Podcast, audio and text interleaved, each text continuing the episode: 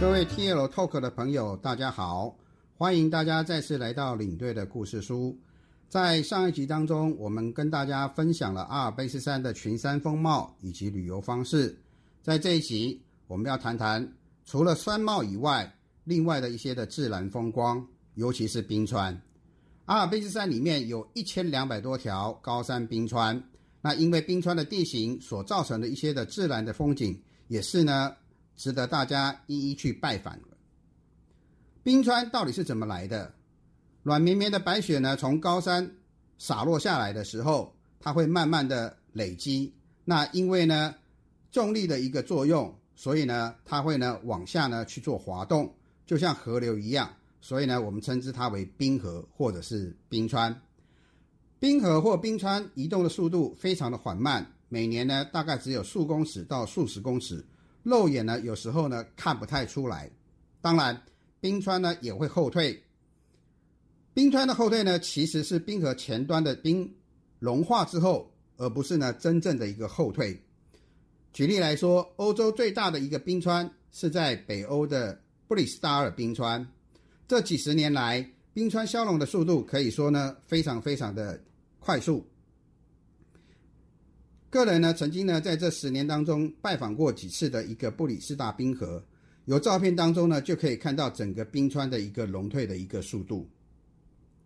阿尔卑斯山当中最有名的冰川，当然就是属于瑞士西南部的阿莱奇冰川，它的全长有二十二点五公里，面积呢可以达到一百三十万平方公里。现在呢，我们可以很轻易的搭上高山铁道呢，前往了少女峰。从这个地方呢，可以看到整个的冰川风貌，或者呢是从布里格这个地方呢登上缆车，也可以看到呢不一样的一个阿莱奇冰川。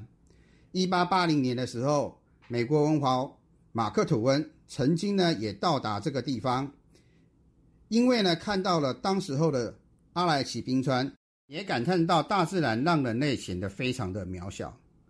至于一九三零年开通的。全长两百九十三公里的冰河列车，游客呢可以在八个小时的车程里面一览阿尔卑斯山冰川的一个风貌。到现在为止，冰河列车可以说是一票难求。刚刚有提到冰河会向下移动，当冰河侵蚀山顶四周的山坡，把山顶的形状变成尖略又突出的形状，我们称它为角峰。有时候呢，侵蚀。面山坡的一个边缘产生尖锐如刀锋的棱线，又称为棱岭。瑞士的马特洪峰就是阿尔卑斯山山中最壮观的一个角峰，从它的一个外观就可以看出它薄如刀刃的一个刃岭。如果有幸呢，可以住进欧洲海拔最高三千一百公尺的 Grand Hotel，除了可以夜观星象以外，更可以去。近距离的欣赏晨间的阳光渐渐的洒落在马特洪峰上面，的确呢会让人毕生难忘。至于另外一个著名的角峰，则是位于意大利北部的多洛米提山。多洛米提呢，意思呢是白云石。我们远望这个白云石，实际上它就是一个草木不生的陡峭岩壁。也因为这样子，所以二零零九年的时候。成为了意大利唯一的一个世界自然遗产。我们刚刚有提到，冰河从山上往山下移动的时候，因为重力跟摩擦的作用，对于两座山之间的山谷会产生大规模的侵蚀作用。这时候呢，就会成型所谓的 U 字形的一个谷地。当冰河融化之后，U 字形的谷地可能发发展成为村庄。如果河流呢继续呢保存着。可能呢，又会成型所谓的 V 型谷。瑞士因特拉根近郊的一个小镇 Lauterbrunn，就是非常典型的一个冰河 U 型谷的一个小镇。由于冰河的地形，所以使得小镇两侧就是一个垂直的断崖。然后呢，很多的瀑布呢从断崖上面呢宣泄而下，所以呢，Lauterbrunn 呢也有一个非常著名的瀑布小镇的一个称号。也是呢，现在的游客呢非常向往的一个地方。冰河移动以后，会侵蚀出大大不小的一个凹地。那这些的凹地积水了以后，就会变成所谓的冰河湖。阿尔卑斯山的冰河湖当然相当相当的多，比较著名的，好比在斯洛文维尼亚西北部的布莱德湖，相信呢有很多的游客已经到访过。这是呢非常非常典型的一个冰河湖。在这个冰河湖，我们可以看到有城堡呢在湖的北岸，甚至呢在湖的当中呢有一座所谓的一个布莱德岛。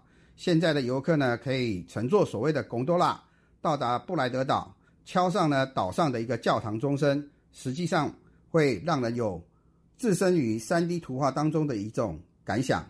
另外呢，在德国的巴伐利亚，大家所耳熟能详的另外的一座冰河湖，就是所谓的国王湖，这也是非常非常典型冰河时期所留下来的一个自然风貌。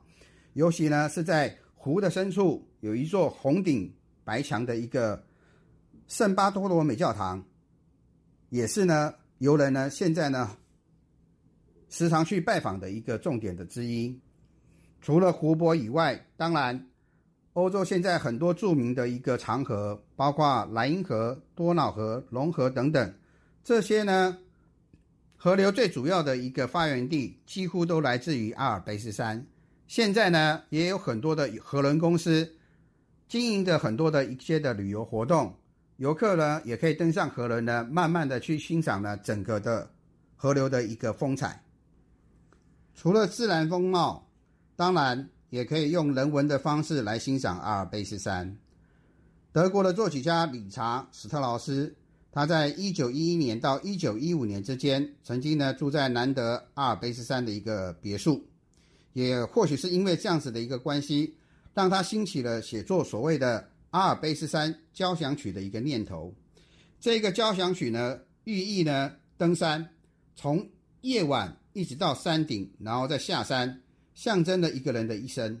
那这首交响曲呢，也在一九一五年的时候，由作曲家自己本身呢亲自指挥德累斯顿国家管弦乐团呢，在柏林呢展开了首演，可以说呢是第一个去歌颂呢阿尔卑斯山壮丽的一个交响乐曲。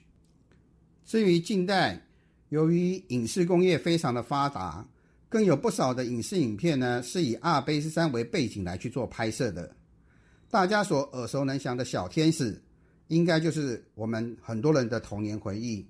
这是呢日本富士电视台呢在一九七四年根据瑞士作家海蒂所改编的一个故事，拍摄的一个景点就是在阿尔卑斯山脚下的。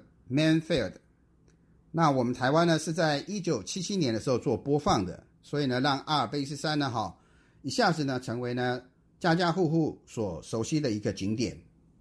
那在一九六三年的时候，萨尔兹堡开拍的一个电影《真善美》，更是呢运用了非常多的一个阿尔卑斯山美丽的一个景色跟人文的一个景观。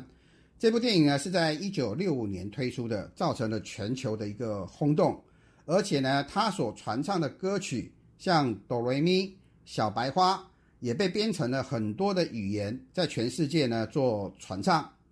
所以呢，在当年一九六五年的时候，奥斯卡金像奖当中呢，他也获得了最佳的影片等等之类的五项大奖，更成为当时呢史上呢卖座最高的一个电影。那另外，家喻户晓的《零零七》系列电影当中，一九六九年的《女王密令》。曾经呢，有一个场景呢，就是在瑞士的雪朗峰有一个打斗的一个这个镜头。现在呢，我们登上雪朗峰，还是可以看到呢，当初这部《女王密令》的一个广告看板。那游客呢，也可以呢，在很特殊的三百六十度的一个旋转餐厅，去看看整个阿尔卑斯山群山的一个风貌。我们一开始有提到，仁者要山，智者要水。有人解释为有智慧的人喜欢水，有仁德的人喜欢山，但也有人将其读为知者乐水，仁者乐山，也就是知者的快乐就像水，悠然而活泼；仁者的快乐就像山，崇高而宁静。不管如何，山水呢都可以陶养我们个人的兴趣，也可以呢在欣赏山河美景之余，细细的去品味我们的一个人生。所以，不妨有空的时间到阿尔卑斯山去走一走吧。欢迎各位可以到网络上去搜寻领队的故事书，或者是直接打上 T L 大看。去看看本集精彩的一个内容。